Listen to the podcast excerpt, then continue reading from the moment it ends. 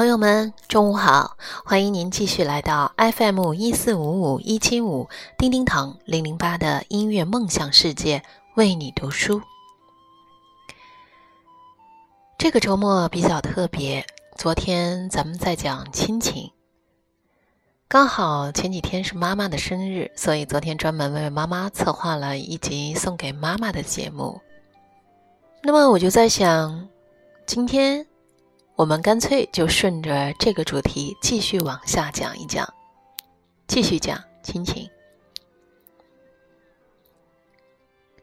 今天我们所要分享的这篇文章名字叫做《记住，人的一生，你只欠两个人。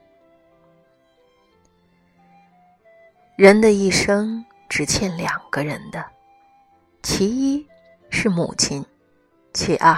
就是父亲，身体发肤受之父母。一个人依托父母来到这个世界上，同时又要依靠父母的辛勤养育，才能长大成人。俗话说：“百善孝为先。”孝道作为中华民族的传统美德，已经有几千年的历史。赡养孝敬父母，不仅呢是一种道德行为，也是必须遵守的法律规定。亲情是一个人善心、爱心和良心的综合表现。孝敬父母、尊敬长辈是做人的本分，是天经地义的美德。试想。一个人如果连孝敬父母、报答养育之恩都做不到，那么谁还会相信他是个人呢？又有谁愿意和他打交道呢？对呀，昨天我在节目中分享那篇《大树之恩》的时候，我也曾经说过，一个人想要在这个社会上立足、成功，甚至让别人认可他，那么首先要看他的人品如何。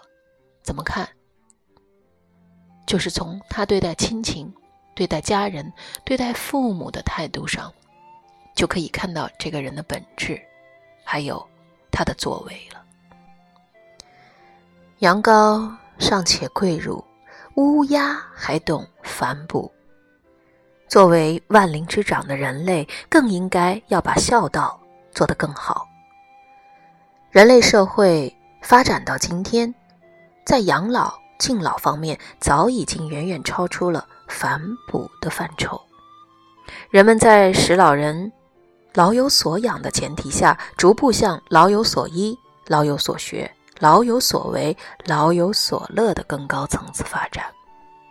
在漫长的历史长河中，中华民族在养老敬老方面，曾涌现过无数个美丽动人的故事。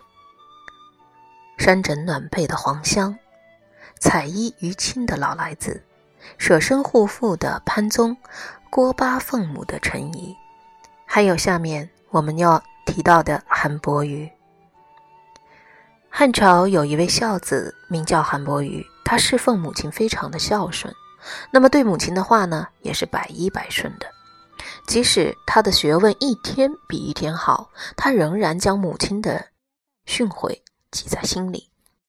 由于母亲的教导十分的严格，韩伯瑜一不小心做错事了，母亲呢就会用手杖去打他。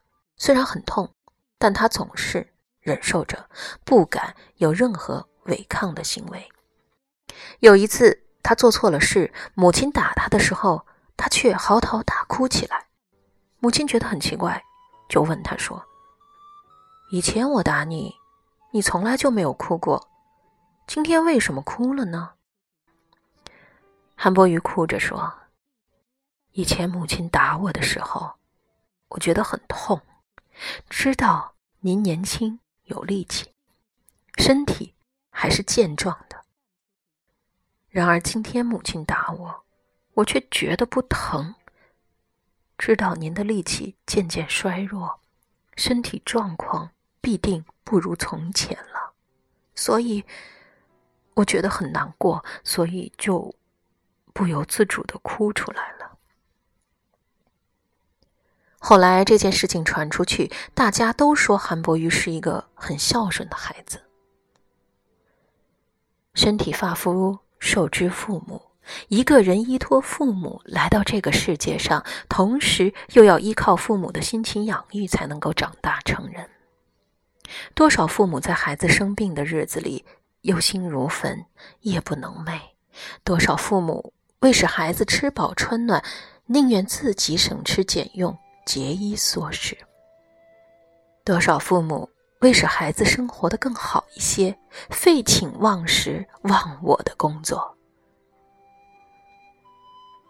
孩子长大后，作为对父母养育之恩的回报，赡养和孝敬父母，那是顺理成章的事儿。谁言寸草心，报得三春晖？既为人子，对父母行孝道，应是最起码的行为标准。作为优秀的子女，要在家庭中扮演最好的角色，就应该树立这样的观念：倘若有一件衣，应先给父母穿；倘若有一口饭，应先给父母吃；倘若有一间房，应先给父母住。因为我们坚信，人生天地间，孝字当为先。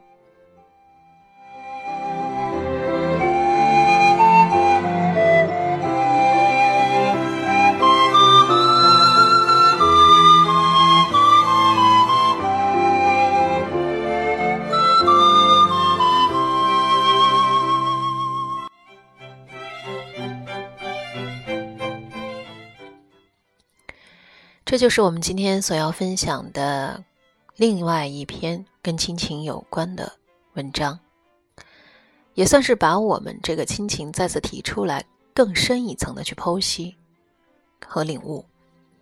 那么，希望所有的朋友们在听过我今天的分享后，能够更加珍惜我们的亲情，珍惜我们的亲人，珍惜我们跟他们在一起的每一段时光。好好的，用自己的爱去陪伴他们，去爱护他们，去陪伴他们变老，去陪伴他们成长，让我们的家永远是温馨的，让我们的家永远是温暖的，让我们的家，让我们的亲情弥足珍贵，把这份亲情当做珍宝、无价之宝一样的。去珍重珍惜真爱。感谢您收听我的节目倾听我的分享。Fm 一四五五一七五叮叮堂零零八的音乐梦想世界为你读书下期再会。